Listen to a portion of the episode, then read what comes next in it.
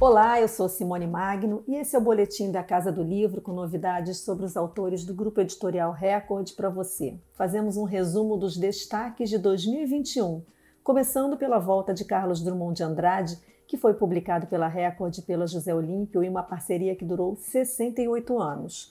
O acordo com os netos de Drummond, anunciado em outubro, prevê a publicação de 63 títulos o editor Rodrigo Lacerda comemora a edição de um dos maiores poetas em língua portuguesa de todos os tempos. É um privilégio lidar com a obra dele. É um autor que o, público ama, então é um autor que, que aproxima a editora do público de um jeito muito bom. Uh, mas tendo em vista a história pregressa é, entre a Record, José Olímpio e o Drummond, eu acho que a volta dele ganha ainda um outro sentido é, afetivo, sentimental, uma coisa que parece que o, o mundo voltou para os eixos, assim, ele está no lugar onde, da onde ele nunca devia ter saído.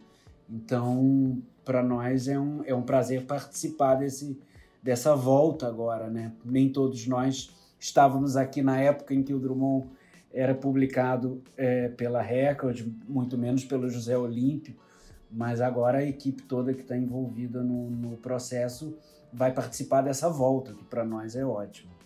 A previsão é que os primeiros quatro livros saiam em março de 2022, ano em que serão comemorados os 120 anos de nascimento do poeta e os 80 anos de fundação da editora Record.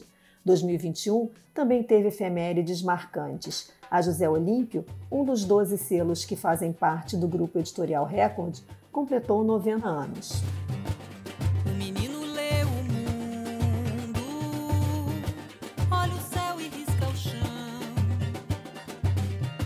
traça a linha do horizonte, silencia, vai à fonte, dança solto na amplidão. Paulo Freire patrono da educação brasileira, que morreu em 1997, teria completado 100 anos em 19 de setembro.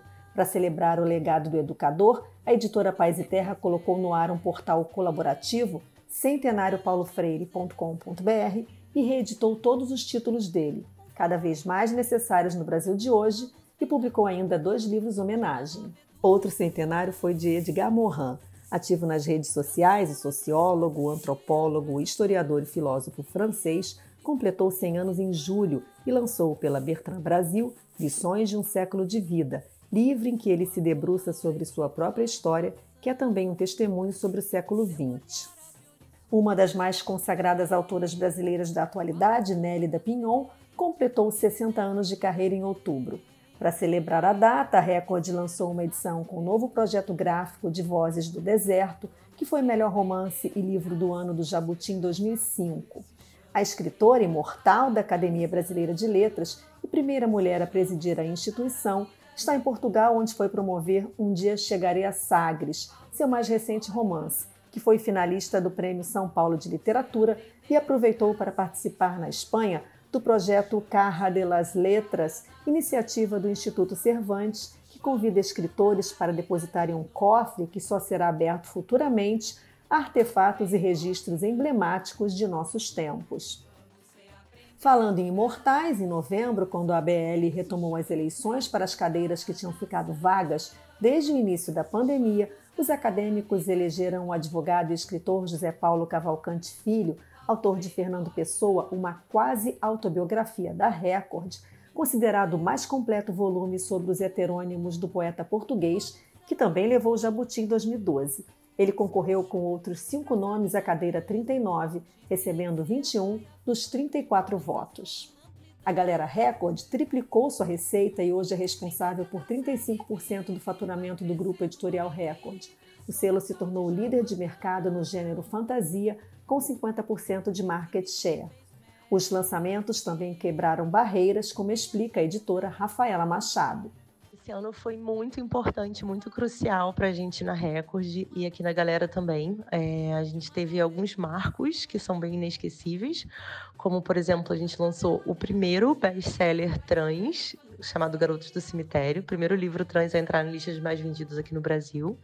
E a gente lançou também o primeiro livro com uma ilustração de dois garotos se beijando numa grande editora, que foi o primeiro beijo de Romeu foi um grande destaque aqui na Bienal do nosso autor Felipe Cabral e foi um quebrador de barreiras para nós aqui na galera também. Então, muito orgulho. A Veros publicou com sentimento corajoso desabafo da francesa Vanessa Springora, impulsionada pelo momento em que mulheres em todo o mundo começaram a confessar situações de abuso que viveram, Vanessa resgatou o relacionamento que teve com um homem 36 anos mais velho, um dos escritores mais famosos da França, quando era apenas uma adolescente. O livro virou um fenômeno editorial e social, levou vários prêmios. E 2001 termina com Roberto Carlos outra vez, o primeiro volume de uma nova biografia não autorizada do cantor, escrita por Paulo César de Araújo. Outro destaque é Carla Madeira, escritora brasileira que mais vendeu livros de ficção literária este ano, com o romance Tudo é Rio e o novíssimo Véspera. Esses dois autores você vai ouvir em breve aqui na Casa do Livro. E toda semana, você já sabe, tem as novidades do Grupo Editorial Record aqui no Boletim Casa do Livro. Lembrando que no nosso canal do YouTube você conta ainda com grandes entrevistas e conteúdo especial. E não deixe de conferir o nosso blog no site record.com.br. Um Feliz Natal e até semana que vem!